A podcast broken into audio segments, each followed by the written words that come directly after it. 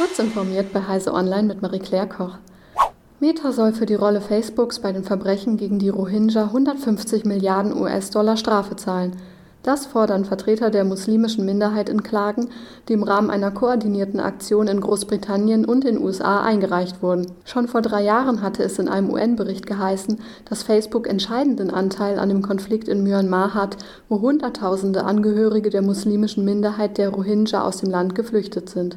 Weil soziale Netze wie Facebook in den USA unter der Regelung von Section 230 des Communications Decency Acts aber weitgehend vor Konsequenzen für Nutzerinhalte geschützt sind, berufen sich die Anwaltskanzleien in den Klagen auf Gesetze in Myanmar.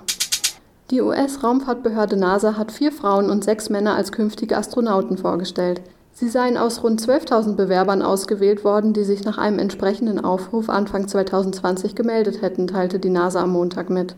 Voraussetzungen für eine Bewerbung waren die US-Staatsbürgerschaft, ein Masterabschluss in einem naturwissenschaftlichen Studienfach, mindestens zwei Jahre Berufserfahrung oder mindestens 1000 Stunden Flugtraining und das Bestehen eines Fitnesstests. Die zehn erfolgreichen Bewerber im Alter zwischen 32 und 45 Jahren kommen aus vielen verschiedenen Regionen der USA. Nach einem rund zweijährigen Training ab Januar können sie dann an NASA-Missionen teilnehmen.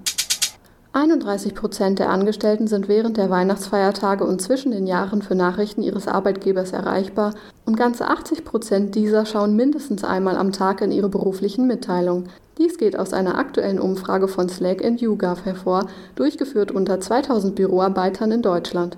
Allerdings gaben 36 Prozent an, ohnehin grundsätzlich außerhalb der Kernarbeitszeit erreichbar zu sein.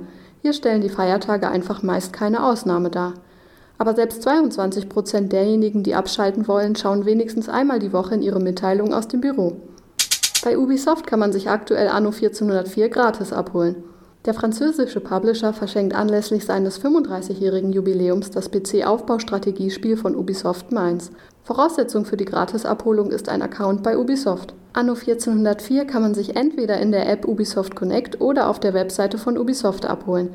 Ist das Aufbaustrategiespiel erst einmal in der Bibliothek, kann es permanent kostenlos gespielt werden.